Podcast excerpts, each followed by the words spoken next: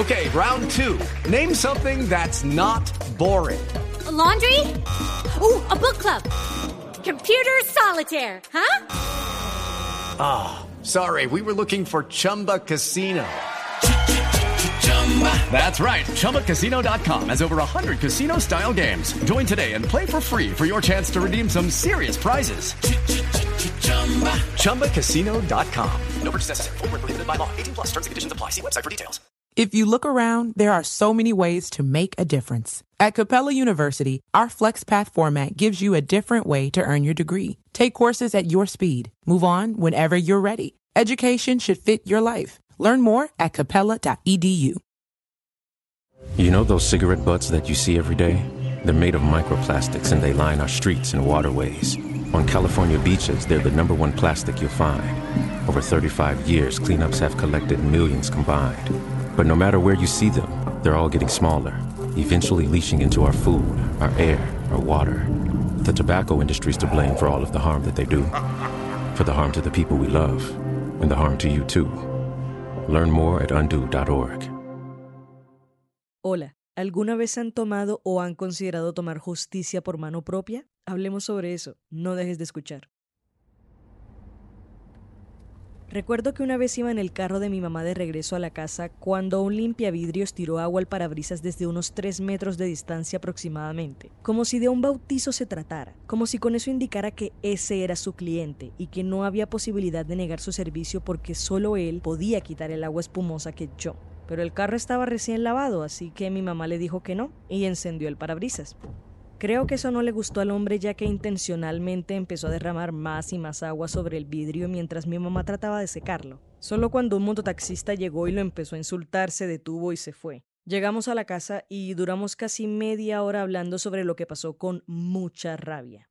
Yo le hubiese pegado. Ay, no, yo no. Ellos solo tratan de ganarse el pan. Yo me bajo y lo arrastro por el suelo, ¿sí me entiendes? Mm, yo sí bajo el vidrio y lo insulto, pero jamás empezaría una pelea física. O sea, y si me dan una puñalada. ¿Yo? Yo le pego un balazo y se acabó.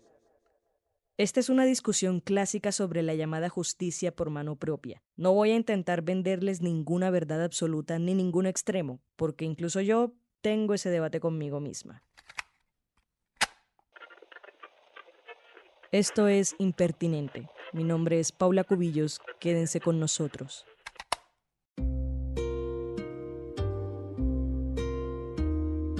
Hace unos días se subió a Twitter el video de un hombre no identificado en Bogotá, quien disparó contra un limpiavidrios que presuntamente le habría amenazado con un cuchillo. Eso es legítima defensa, vendrán corriendo algunos a decirme. Y sí, pero en el video se ve al limpiavidrios a unos 20 metros, lo que permite suponer al menos tres cosas. Se había asustado y alejado con tan solo ver el arma, apenas estaba acercando, o nunca estuvo lo suficientemente cerca como para amenazar la vida de nadie. Sea cual sea el caso, resulta irresponsable e indefendible que, estando así de lejos, el hombre de igual manera decidiera dispararle, sin tener certeza de dónde aterrizarían las balas. Y más cuando detrás se ven edificios residenciales. Lo siento, pero en ese momento deja de ser legítima defensa y se convierte en otro caso de tomar la justicia por mano propia. Pero bueno, ¿y qué significa tomar justicia por mano propia? En teoría se refiere a castigar o ajusticiar a alguien que ha cometido un delito sin la intervención de ningún cuerpo de autoridad oficial. Hay muchos ejemplos de justicia por mano propia, que van desde constituir organizaciones privadas y clandestinas para hacer frente a guerrillas, paramilitarismo, hasta propinar una paloterapia a un ladrón que intentó robar a alguien del barrio.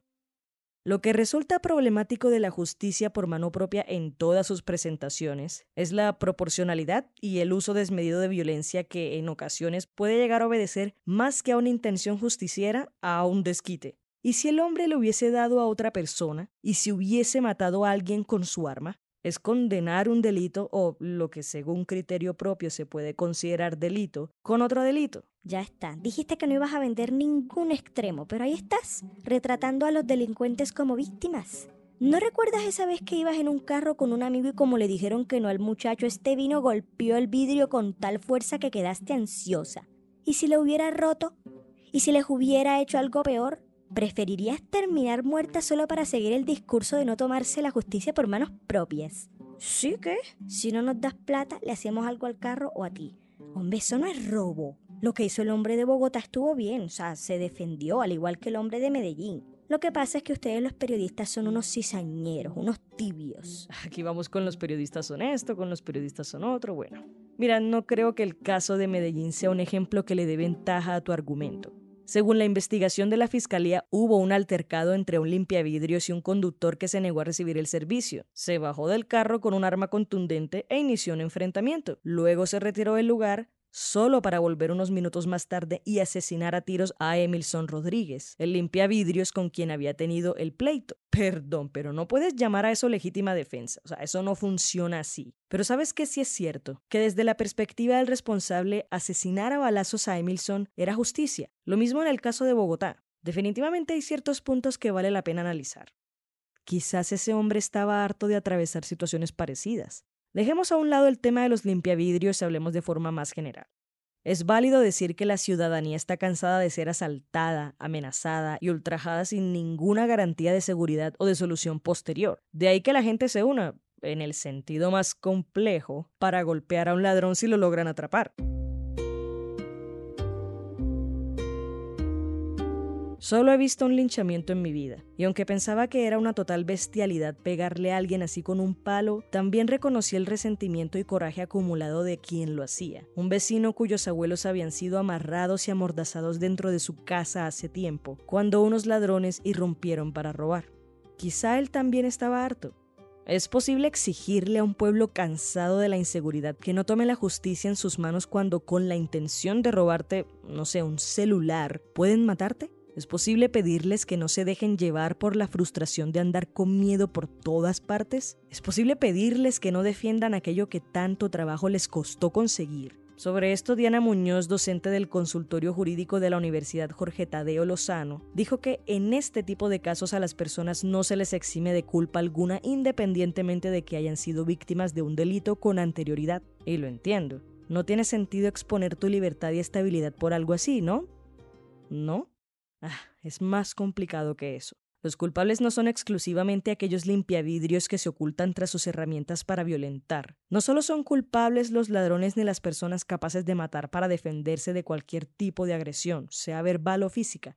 De entrada, es difícil exigir humanidad en un país donde a veces parece que no existiera la moralidad, el desarrollo, los derechos humanos ni la seguridad para todos, que son principios básicos del humanitarismo según Robin Copland, un asesor médico del Comité Internacional de la Cruz Roja.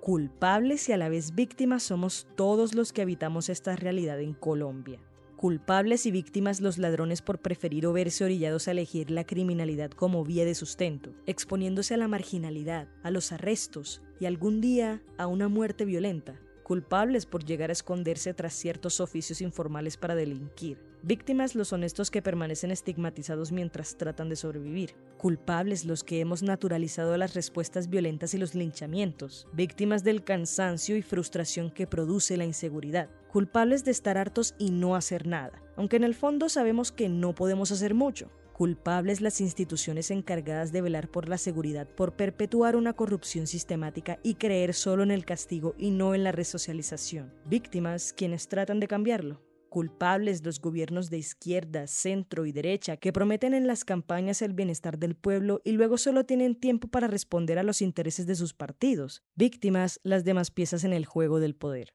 Culpable tú, culpable yo, víctima tú, víctima yo. Esa última parte estuvo poética, o sea, casi lloro. Pero entonces, ¿cuál es la conclusión? ¿Nos tomamos la justicia por mano propia o no? ¿Empezamos, qué sé yo, una revolución para cambiar el sistema que permite todo eso que acabas de decir? ¿Confiamos en el establecimiento? ¿Qué vamos a hacer con los delincuentes? No lo sé. No se puede modificar o erradicar nada de eso sin cambiarlo todo. Por ahora solo puedo interpretar el mundo que veo. Nuestras conversaciones suelen empezar por un lado y terminar en cosas más grandes sin ninguna conclusión. Ay, qué cosas. Descubrir qué hacer con eso está escondido entre lo que hablamos en familia, con amigos y con extraños en el bus. Resistir. Todos tenemos que resistir de alguna forma. Este fue el episodio 11 de Impertinente, el podcast de opinión del espectador. Si quieres escuchar más, entra a www.elespectador.com o a tu plataforma de streaming favorita. La producción edición estuvieron a cargo de Paula Cubillos.